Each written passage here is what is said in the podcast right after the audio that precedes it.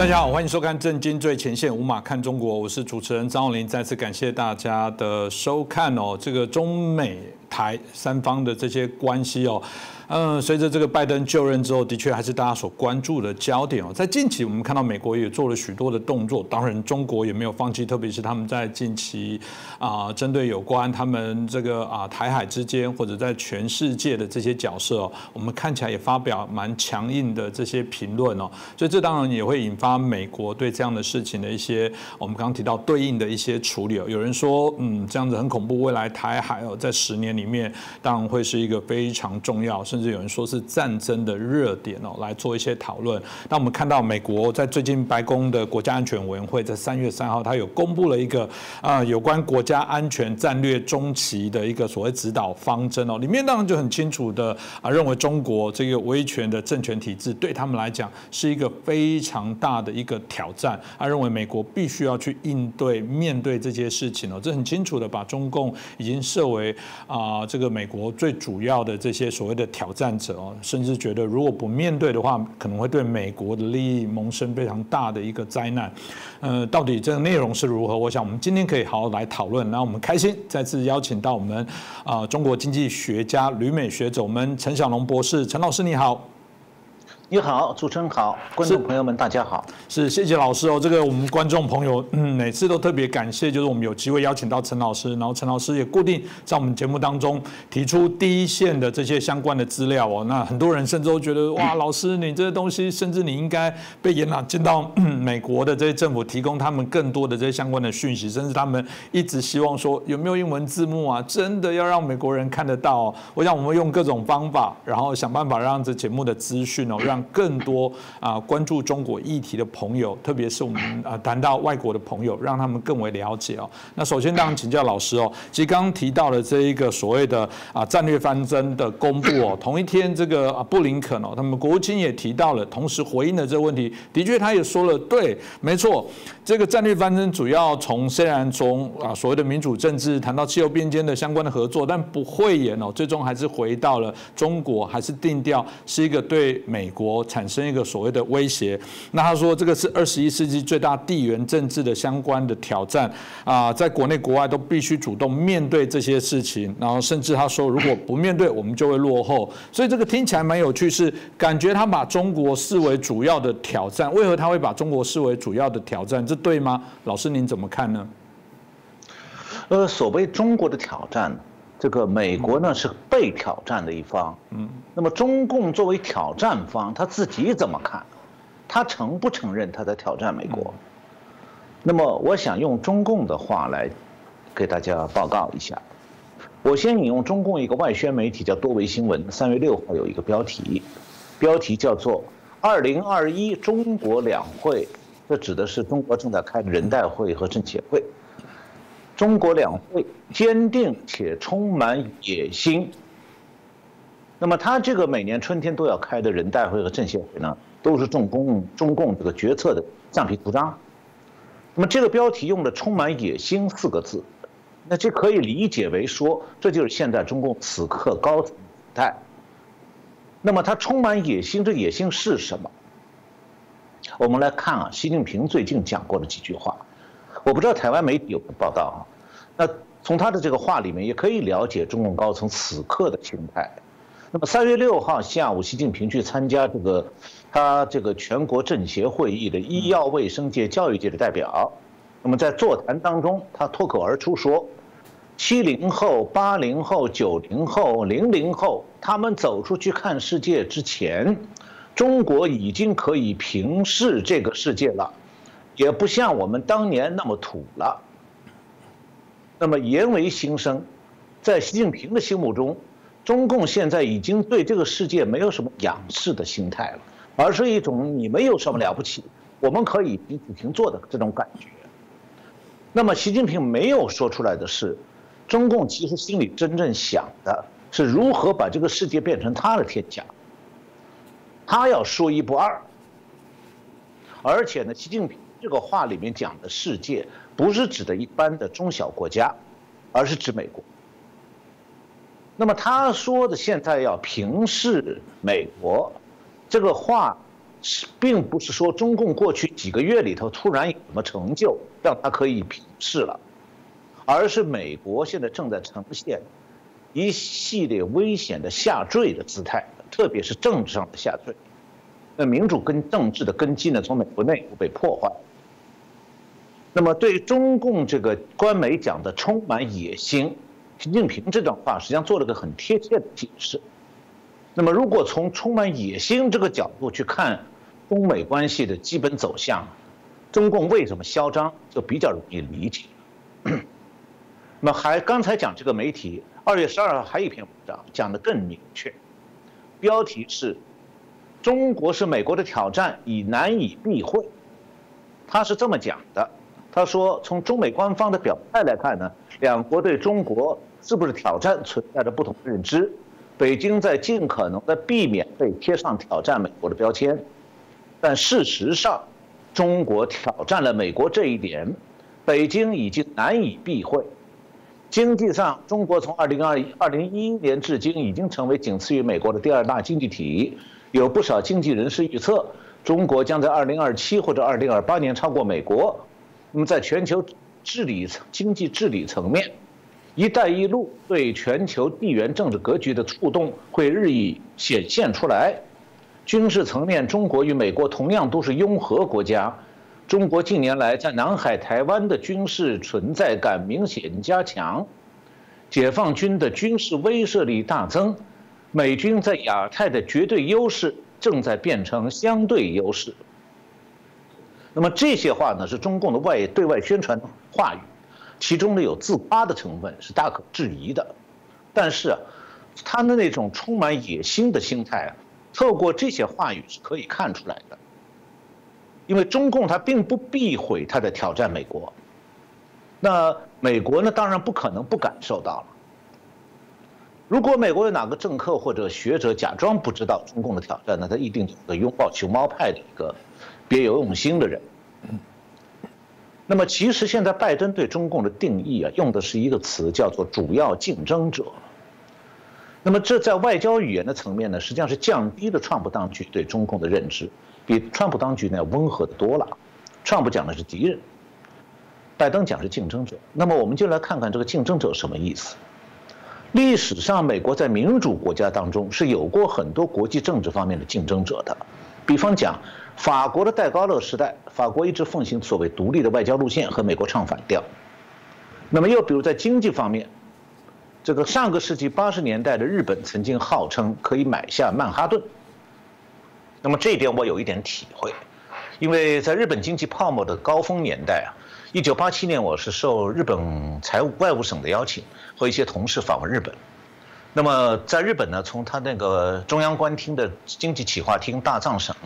这些政府部会，一直到经团联这些财界的团体，我们都去看，这个拜访过，也一起讨论过很多事，日本经济的事，还去了像日本一些川崎制铁这些大公司，那个时候就能非常明显的感觉到日本的财界还有政界可以说对他们的经济信心满满，丝毫没有一点点危机感。结果第二年，日本的经济泡沫就破了。那么今天中国的挑战是不是就是和当年法国与美国的这个外交关系上，呃，呃国际关系上的竞争，还是日本挑战美国的经济那种层次吗？那当然不是。那么中共是怎么讲？刚才讲那个中共媒体今年二月份刊登一组文章，叫做《站在历史的风陵渡口，重新审视中美关系》，其中有一篇文章讲，说中共当前对中美关系的判断。这个标题是决定美国和呃决定拜北京和拜登政府互动的两个现实。他说，中美关系啊，目前存在两个现实。第一个现实是，中美关系过去四年，尤其是二零二零年的急剧恶化，有趋向新冷战趋势。第二点，中美新冷战或陷入修昔底德陷阱。那关于修昔底德陷阱呢，我稍微做一下解释，大家就会理解它到底有多危险。哈佛大学的 Graham，这个 Erison，二零一二年在 Financial Times 就金融时报上面发表过一篇探讨中美之间潜在冲突的文章，后来又在他的书里《注定一战》当中指出，中美两国目前处在战争冲突的进程中。他借用古典雅典将领修昔底德的话，提出了修昔底德陷阱这个概念，他的意思是，当大国受到新兴大国的威胁时，两个国家之间很可能都有爆发战争的可能。那么过去几年来，中美关系的演变证明，历史仿佛正在按照爱迪生的假想，一步一步的被中共推向修昔底德陷阱。那么中共自己也承认，正在走向这个陷阱。所以现在这个词“修昔底德陷阱”在中共的媒体上是经常出现，很日流行，指的就是冷战当中的战争冲突风险。那么我在以前的节目里介绍过，中共冷战中共挑啊，中美冷战是中共挑起来。那么，Trump 是做了及时对应对。那么，虽然拜登当局用了降低调门的所谓“中国挑战”，其实，美国面对的不只是和平的挑战或者竞争，而是中共的全方位的，特别是军事方面的威胁。中共早就在军事、经济、谍报和政治渗透四个主要层面，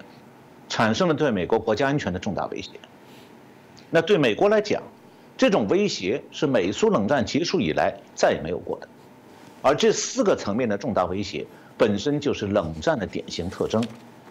所以中共不是不小心的点燃了中美冷战，而是有预谋、有步骤的点燃中美冷战。所以不管全世界怎么看，他自己认为他会是赢家。那接下来呢？美国这个中共正在挑战的主要对手，他怎么看待中共的威胁？这关系到美国的未来，关系到东亚国家的未来。也关系到世界的未来。那么，如果套用习近平那句话说，要等到这个刚现在是平视美国，将来要如果他要想俯视美国的居高临下对待美国的时候，等到那时候美国才幡然悔悟，那就为时已晚了。那么中共能不能嚣张下去，其实全看美国到底怎么应对。是，我想老师刚刚所提到的部分，大家让我很有画面哦。就你刚刚提到的，原来中共认为说我们都是抬头在看欧美的国家，现在不只是平起平坐，甚至我觉得他是低头在藐视这些国家。这个从他们国内可以看到，许多过去是所谓的鸽派哦，现在已经变鹰派。原来的所谓的鸽派跟鹰派，应该是所谓的主张较为和平和缓的，或者是有些个性比较强硬的。可看起来基本上那个鸽派，如果这样从我们现在角度看来，不过就是以前是认为自己实力未强而没有变硬派，等到他有力量、有武器在手上的时候，其实所有的这个就现形计了。所以从这个角度来说，大家当然很担心美国如果没有看清这一点，会不会未来哦，甚至在亚洲的秩序里面都会产生极为重大的一个变化。所以老师要不要分析一下美中的呃这个相关的关系哦？我们看起来至少拜登还是有谈到必须需要。竞争跟合作，这到底怎么竞争跟合作呢？呃，要是看美国现在对中国的政策，美国国内啊，这个刚才主持人讲到了鹰派、鸽派，那么现在鸽派当中有些也变成鹰派。呃，三月三号，美国之音啊介绍了一篇文章，或者说是一篇报道，就标题是“美中实力空前接近，亚洲将见证危险十年”。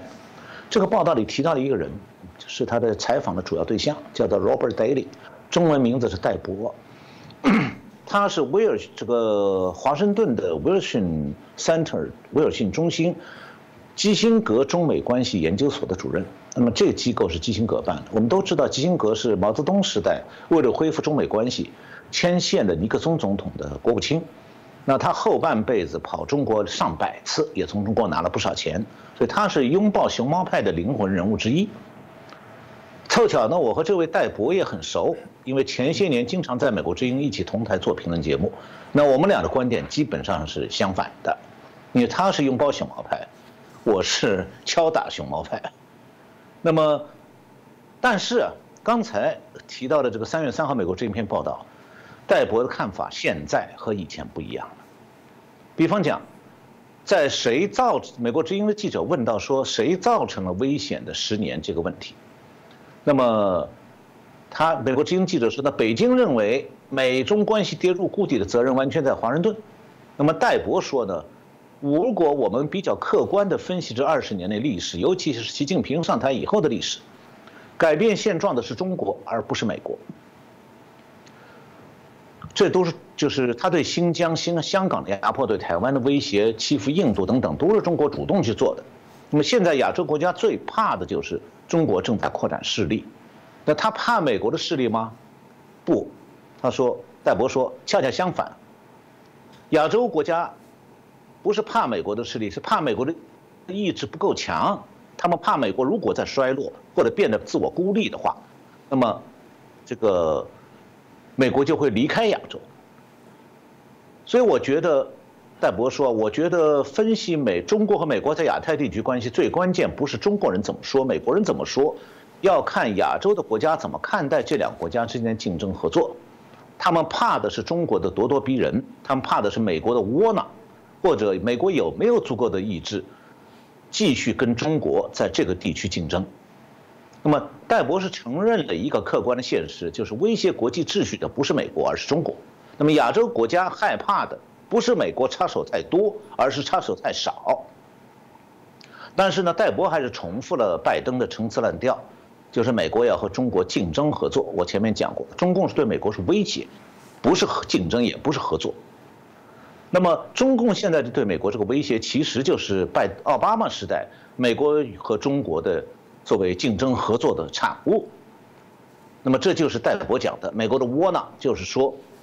奥巴马是美国窝囊的一个政策代表，而拜登就是奥巴马的副手，所以他也是中国美国窝囊的责任人之一。那么，现在当中国用军事压压力来威胁美国的时候，这是叫竞争吗。中国每年通过技术间谍偷走五千，每年偷五千亿美元的这个，相当于这个价值的知识产权和国家机密的时候，能说是中美在合作吗？所以，这美国军方讲的更清楚，就中共就是美国的最大威胁，根本不是什么竞争者。不过呢，戴博有些话也是讲对的，他表示说，正是由于中国的强势和习近平敢于亮剑，反而使美国获得了另外一个优势。他说：“中国在习近平的领导下，并没有吸吸引很多国家很积极的支持中国，他的什么中国的亚太新的这个战略，恰恰相反，我们可以比较肯定，中国在印度边界、在台湾海峡两岸，他们会增加压力，啊，日本、韩国都非常担心中国的崛起在战略地缘政治方面的后果。那么戴博士认为说。”这个拜登政府看法是，中美两国在亚太或者印太地区的竞争，最关键的不见得是军事方面的实力，而是经济。那么这个看拜政府的这个看法，体现出拜登和川普的重大区别，那就是川普意识到中共是敌人，他的最直接的威胁手段是军事威胁，而美国必须针锋相对，增强军事实力。但拜登和美国军方的战略构思，始终是若即若离的。老想回避和军备战这样的军事对抗，他是宁肯给美国黑人每个人发几十万美金作为所谓的历史补偿，或者是想送钱给中南美洲那非法移民。那么，即便在美国国家安全受到威胁的情况下，他也不想、不太想增加国防预算。那么，经济层面呢？拜登也不太愿意坚持川普对中国的全面的经济制裁。那么，最近有消息说。在美国军方的压力下，拜登准备考虑军方的战略构想，重新安排军费预算。我们还要等着看。那拜登啊，他实际上对中国的政策是有两面性的，他是可能摇摆。那这种摇摆恰恰就是美国盟友们担心的。呃，拜登反复讲说，他首先要和民主国家携手对抗来自中共的竞争对手的挑战。这这他一开始就放释放了很信号。那么首先是对欧盟盟友喊话。所以二月十九号，七国集团就是 G 七集团，召开了一个视频会。虽然拜登在会上说，美呃中国是美国最严重的竞争对手，但他在公报里，中国只提到了一次。然后拜登以为他在峰会上宣布说美国回来了，那么欧洲的这些主要国家，德国、法国马上就跟上了。他在峰会上说，他说我向全世界传达一个明确的信息，美国回来了，跨大西洋联盟回来了。然而，拜登错估了欧盟大国的观望。虽然他们不太方便直接指责美国去年的大选舞弊，但并不是等于人家就不了解真相。他们心中对拜登政府啊是大打折扣的。比方讲，法国总统马克龙在这个视频会上，他就在大谈战法国的战略自主和欧盟的战略自主。他提出来，随着欧洲越来越关注亚洲，尤其是中国。欧洲不能像过去几十年那样再过度依赖美国，所以马克龙希望呢，欧洲成员国在北约当中呢，拥有与美国同等的地位，要少受美国决策主导的影响。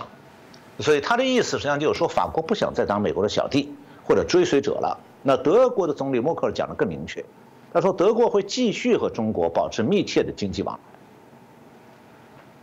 结果，拜登在这个 G7 集团的视频会上，他就只能空谈什么民主和专制统治的搏斗，要和中国的长期的激烈的战略竞争做准备。但与此同时，美国当时正在这个和民主搏斗，和什么搏斗呢？美国民主党正在酝酿怎么样取消美国民主选举的制度性改变，就是他拟定了一个 HR One 方案。一个议案，现在这个议案已经在众议院通过。这个议案的核心就是从选举制度的方方面面取消民主选举的公正、透明、诚实，为民主党永久执政开辟道路。现在就看参议院里有多少共和党议员呢？会叛变投靠民主党。不过现在有可能参议院通过的可能性不太大。那拜登还有他这个政党的所作所为啊？让世界各国现在越来越担心的是一件事儿，就是美国执政党啊，是对外空喊民主，对内消灭民主。那么这种所谓的政治正确的思维，其实也会体现到拜登当局对中共的认知。这个我以前好像在节目里谈到过，就是拜登二月十六号晚上在 CNN 的节目里发表对中共的评论，他说他跟习近平通电话时候告诉习近平，他不打算反对习近平在香港做的事。不打算反对他在中国西部和台湾做的事，那么欧洲的媒体对拜登的这些发言是充满疑虑的。比方讲，德国的慕尼黑水星报发了一篇报道说，欧盟和美国在中国政策上的拉锯仍在持续，并且这个报提出疑问：面对中国，那需要多少合作，又该有多少对抗？那么。这家报纸说，在美中陷入贸易纠纷之际，欧洲却与中国展开经济合作。如果今后拜登也表示有必要和中国合作，那么欧洲国家怎么该怎么办呢？德国的《世界报》也刊登文章说，很多欧洲人并不是把中国视为民主世界主要威胁，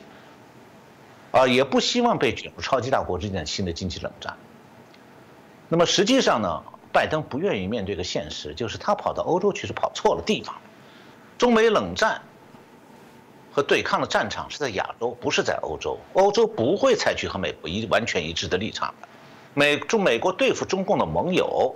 主要盟友也不在欧洲，而是在亚洲。拜登去欧洲找对付中国的盟友，完全是，我觉得是他故意找错了。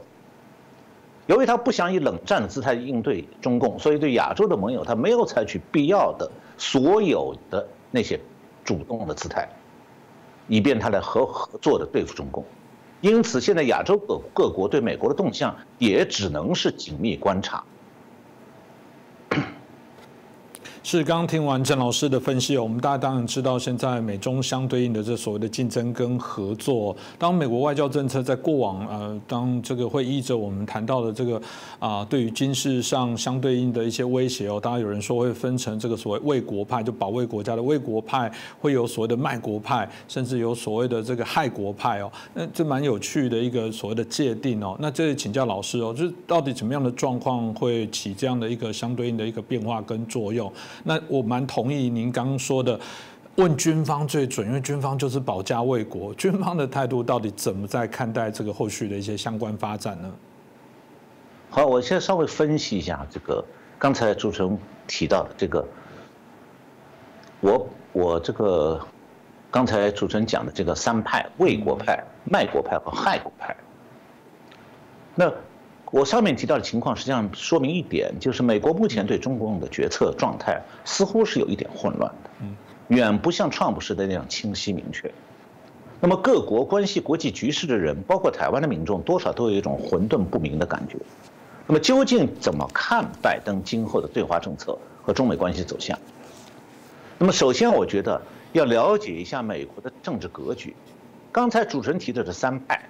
我认为是很有道理的。一般人都知道，说美国存在的这个熊猫亲善派和熊猫遏制派，两派同时在影响着美国的对华政策。那么拜登自己其实一直是熊猫亲善派，所以他不可能用川川普当局那种全面遏制中共的政策。那么谁是熊猫亲善派呢？当下的白宫和内阁的大部分政治任命的官员曾经都是熊猫亲善派，那么现在可能变了，也可能这个明变暗不变。那么金融界、商界、学术界也有不少这样的人物。那么谁是熊猫遏制派呢？军方和共和党里面有一部分议员都是明显的熊猫遏制派。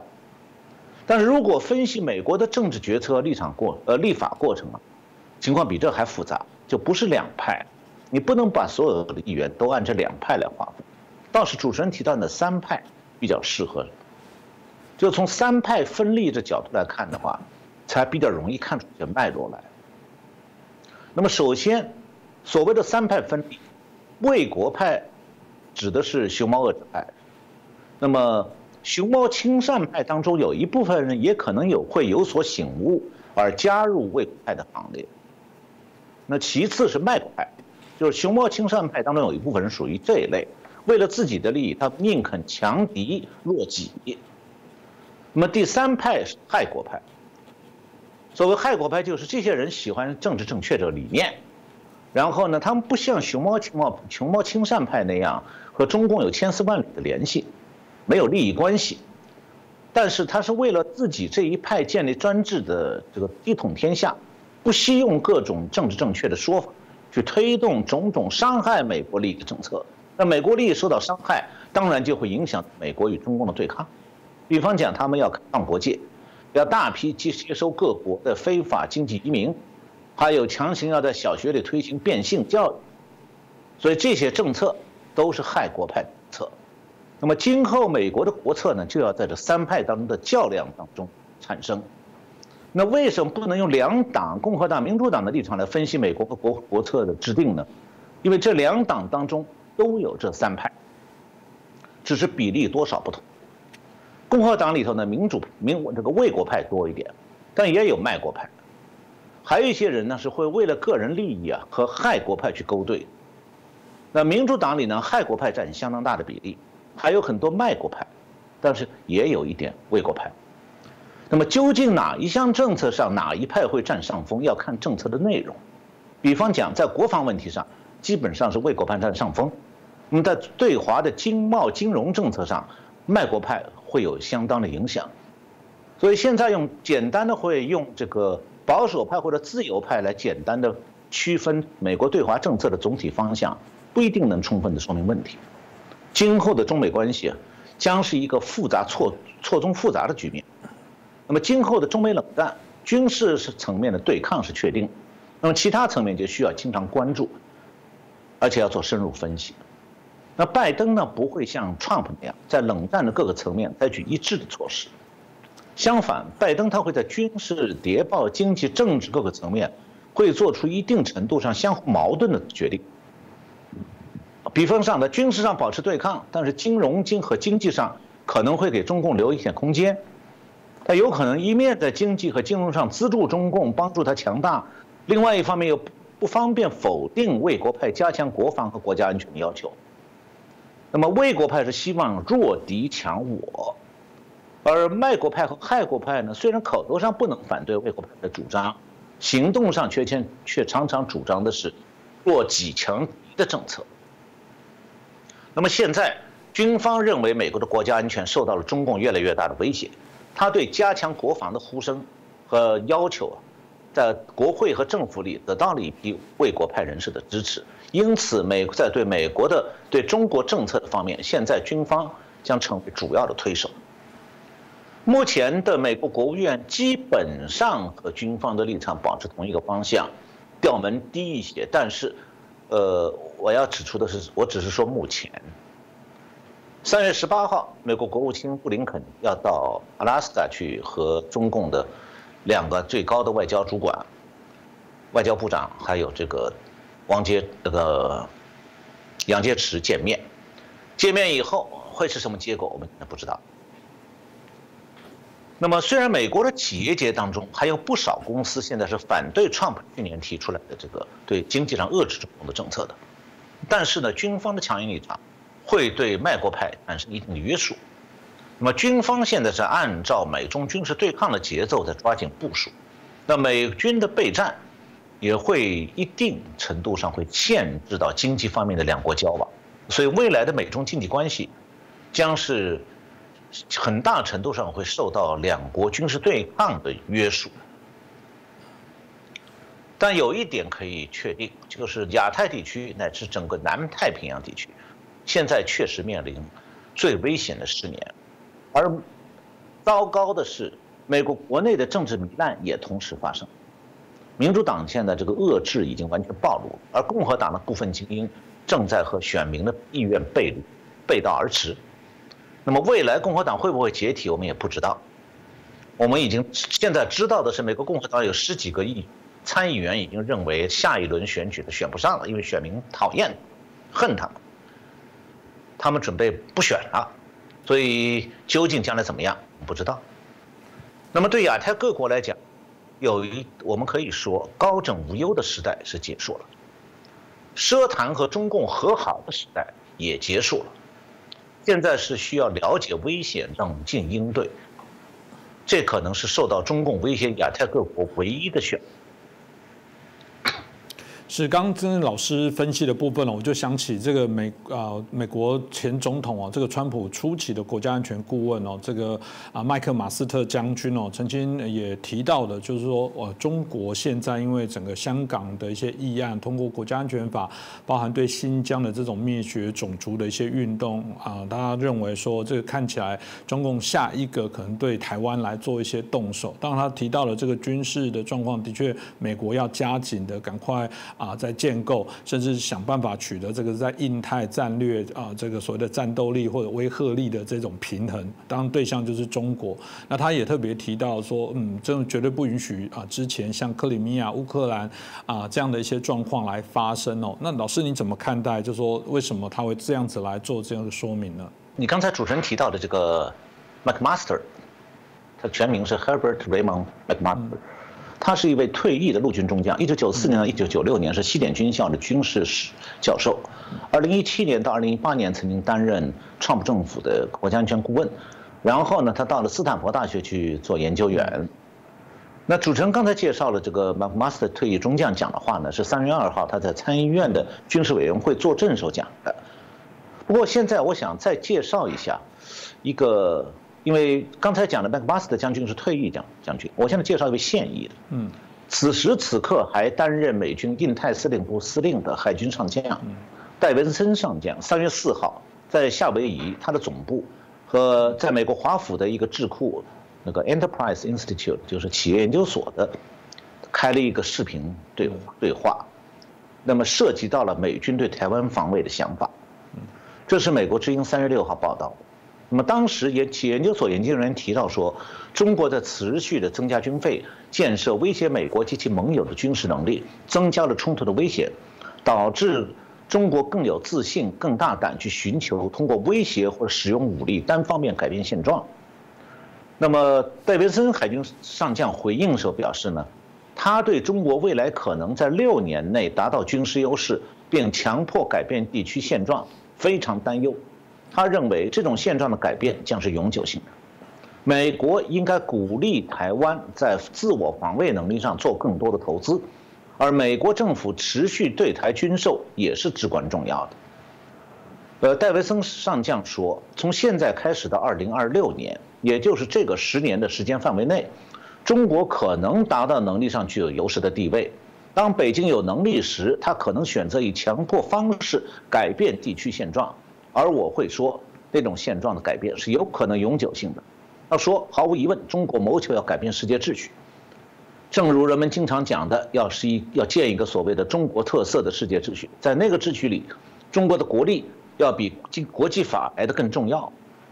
他讲的很委婉，实际上意思就是拳头说话。那么戴维森的演讲中强调呢，关岛的防卫对美国本土的安全重要性。实际上，这个话对台湾也是一样的重要，就是他提到说，太平洋岛国在地缘政上的角色。他说，包括帛琉、米克多利西亚群岛还有马绍尔群岛在内的太平洋岛链，虽然人口很少，却覆盖了极大的海洋范围。二战时期曾经是兵家必争之地，那么中国正试图取得这个地区的控制。他说：“我见到中国的整个太平洋岛链地区惊人数量的胁迫、腐败和收买企图，它涉及对政府和商业精英的台面下的付款，也涉及威胁及胁迫行动，要你做一件事或者停止做一件事。”他还特别提到，中国因为不喜欢台湾外交部长的公开言论，就禁止进口台湾菠萝。他说。这个中国还收买了国际组织的领导层，比方讲电信、航空、旅游、农业。那么这些这个国际组织呢，这个都是太平洋岛国有迫切需求的，对他们很重要。那么中国取得联合国那些组织的领导层和支配力量，所以这个美国现在必须要多注意太平洋岛链的情势，因为他们角色非常重要。戴维森讲，过去几个月来。台湾周边的军事空间受到侵蚀，他见到中国的空中活动有所增加，包括轰炸机、战斗机、塔机、海上巡逻机，他们还甚至不断的深入台湾的防空识别区。他说：“我非常担忧未来六年，当然这十年也在内，因为中华人民共和国能力的改变，包括它的改变呢，包括战斗机呀、这个轰炸机、船只的数量。然后他说，美国能做的就是。”鼓励台湾在不同能力的组合上多做投资，包括提供那些对台湾遏阻这个台湾遏阻中共威入侵的能力和不对称能力，能够有有帮助的，能够协助台湾的防卫能力的，他说每个都要做，他认为这是美国国防部必须采取的做法，而持续进行对中共威慑策略的对台军售更是至关重要。他对美国和台湾军方的接触还有联合训练，他说，美国美台军方接触主要是为了协助台湾维持自我防卫和威慑能力，要理解他们一旦有必要准备如何作战，我们必须有那个理解才能赢得战争。戴维森说，印太司令部的首要工作是维持和平，但美国绝对必须准备好。一旦竞争演变成冲突时，要能赢得战争，美国军方和美国的盟友伙伴必须提供可信的战备威慑能力，以便使北京放慢决策，说服他们，至少你今天不能这么干。他用的英文原话是 “Today is not day”。那么同时，印太司令部的情报处处长海军少将 Stadman 也说。他说：“中国正在以军事活动稳步增加对台湾的压力，人们正在尝到由中国支配或受深受中国影响是什么滋味。”然后再回到主持人开始提到麦克马斯特退役中将，他是三月二号在参议院的军事委员会的听证会上谈到了台湾的安全问题。他说：“美国现在正在用一种追赶的模式恢复它的威慑力和战斗力。”要增加美国海军舰队的规模，以便在印太海域和中国竞争。那么制定这个战略的时候，麦克马斯特说，所有军种都面临着要满足要求的各种支出的浪潮，特别是海军。那么为什么美军现在用追赶模式？麦克巴斯的解释是说，几十年来，基于我们的技术优势，越来越小的美国联合部队曾在广阔的地区产生了越来越大的影响。那么现在所有这一切都受到挑战了，因为中国对我们进行了研究，尤其是在海湾战争之后，他们发展了消除这些优势的能力。因为中国对我们进行研究，所以麦克马斯认为要在印太领海域增强美军的力量，以便美国可以向北京发出明确的信号。就像刚才主持人提到的，不能容忍像乌克兰的克里米亚被俄国吞并，或者像中国在南海造夺取岛礁那种。他认为保持海军的规模非常重要。那么拜登政府现在正在重新考虑海军造船计划当中先前的假设，然后再提交2022年财政年度的预算。那么中关于中共的扩张主义，麦克马斯特强调说，现在紧迫关切是台湾。他这个话的意思是，美国海军、美国军方现在最紧迫的关键关切的是台湾。他说呢，要用战略上的模糊，使中共不敢入侵台湾。所谓的战略上的模糊，他指的是说，美国出售武器以加强台北的防御。这个要让台北不易被攻破的承诺，还有川普当局另外一个承诺：如果台北遭到袭击，美国要参与保卫，都成为有力的警告，以阻止共入侵。那么，中共如果确实试图入侵，他就必须付出巨大的代价。这个麦克巴斯特说，他给中国的信息应该是：你可以假设我不做反应，但那是一九五零年六月呃朝朝鲜入侵韩国时的假设。他的意思是说，现在的情况和一九五零年完全不一样了。今后美国不会退缩。那台湾是在第一岛链上，美军现在是在认真的考虑如何维护台湾的安全，不仅仅是第一岛链。美国现在已经开始考虑第二岛链的关岛海军基地的安全，因为关岛是保卫东亚的航空母舰、呃编队的基地。呃，美军刚才讲那个印太司令司令戴维森海军上将在会议上还提到说，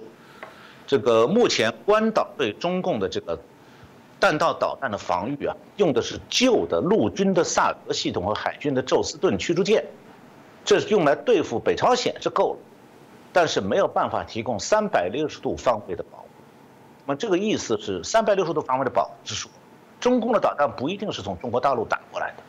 有可能是用核潜艇从关岛背向美国那个方向背后打来的。所以现在关岛的防空设施不足以应对中国导弹的威胁，所以美国要增强关岛防御系统，以震慑中国。那么关岛受到巩固，关岛的美军航母编队对台湾的保护才能起到有效作用。那么，印太司令部现在正在推进的是在关岛部署陆以陆地为基地的宙斯盾系统，嗯，并且宣这个说呢，印太司令部的最优先事项。戴维森认为说，部署这套系统还能向盟友和伙伴表明，美国将会坚守关岛，不会不战而降。这个计划现在已经列入印太司令部2021和2022财政年度的重点投资项目清单。是印太司令部向美国国会提交了军费预算报告的最重要部分。那么三月一号，美军印太司令部已向国会提交了预算报告，促请美国国会加倍款翻番，因为需要应对中国越来越大的威胁。目前印太司令部的拨款是每年二十二亿美元。那么现在递交的新预算要求从下个财政年度起，每年都要翻一番，至少四十六亿美元，而且未来五年当中还要再增加。他在这个戴维森上将在预算报告当中强调说，美国需要沿第一岛链部署拥有精确打击网络的联合部队，那么在第二岛链是部署配置综合反导弹系统。我最后补充一个信息，就三月五号凌晨，美国一架专门收集弹道导弹性特征的 RC 幺三五 S 导弹监视飞机，从日本冲绳的基地起飞，飞往胶东半岛以南海域。嗯就是大陆的胶东半岛以南，在那个海域盘旋监视了六个小时，才返回它基地。这说明什么呢？美军现在随时在监测中共战略核潜艇，可能是有一艘中共的战略核潜艇，当时正从渤海南下，要到海南岛。我们以前讲过那个中共的潜艇第二基地。那么这样的侦察行动显然是着眼未来针对中共的备战行动。这些备战行动意味着。美军并没有把中共视为拜登所说的竞争对手，而是把中共视为军事威胁和潜在敌人。我这个节目呢，我们以后可能尽量为大家综合报告一些最新的动态。嗯。是，谢谢我们啊陈晓老师精彩的一个分享啊。的确，我觉得那个从我们刚刚提到的为国害国卖国的部分哦，大家真的可以好好来做一些检视哦。看美国接下来这个整个在不管国会，在这么主要的这些政治人物的这些态度跟角色，我们当然希望透过这样的分析哦，让大家更清楚。其实我们节目很多来宾一直说了非常多，他们一直说过这个威胁跟敌人如果还傻傻分不清的话，我觉得那个东终究会让自己的国家蒙受最大。的一些损害哦，所以我觉得真的有必要啊，更看清中国的这样角色。我望这一阵子很多包含中国内部，我都在讨论说，为什么大家都把我们当做敌人，那么讨厌我们？他是不是个错觉？明明我们很好吗？真的很好吗？是谈人际关系一样，这你可以想象有一个人哦，这个到最后是让朋友之间认为他是最讨厌的，甚至这是大家他认为说他最不合群，或者是他对大家最不友善，这难道会假的吗？难道这众多人的感受会是假的吗？我觉得这也是中共不经意的显露出他要对于世界做影响，甚至我们认为是不好的影响，用一些不良的手段所产生的结果。所以我想陈老师也一针见血的把这个啊中共啊进来的一些方案跟美国对应的部分呢做一个清楚的分析哦。当然也是谢谢我们陈小红老师哦，啊啊每次都带来这么精彩的一些分析哦。当然也拜托大家，如果觉得我们节目非常好，我们即将要突破十六万喽。虽然有点缓步在爬，但是一直都有在成长，真的很谢谢大家给我们留言鼓励跟指教哦，啊，让我们有更多的人了解啊这个中国相关的议题。我一直觉得啊，呃，有时候你跟朋友在做一些对话的时候，你会受到一些似是而非的一些论点哦，脑中你觉得好像有点不大对，但又不知道怎么来做对应哦。嗯，听我们的节目，我们的专家老师们哦所提供的这些资讯，我想就可以让你比较充分的来针对这样的一些议题，可以来做一些对应的一些回应哦。当然，如果你解释不了，没关系，就转传我们的节目，让他们了解跟知道。那再一次感谢我们陈小龙博士哦，啊，接受我们的采访。那谢谢我们所有的观众朋友收看，那也记得啊帮我们点阅、转传、按赞，然后让我们的节目呃有更多的人可以来一起收看。再次感谢老师，谢谢主持人，谢谢观。各位观众朋友。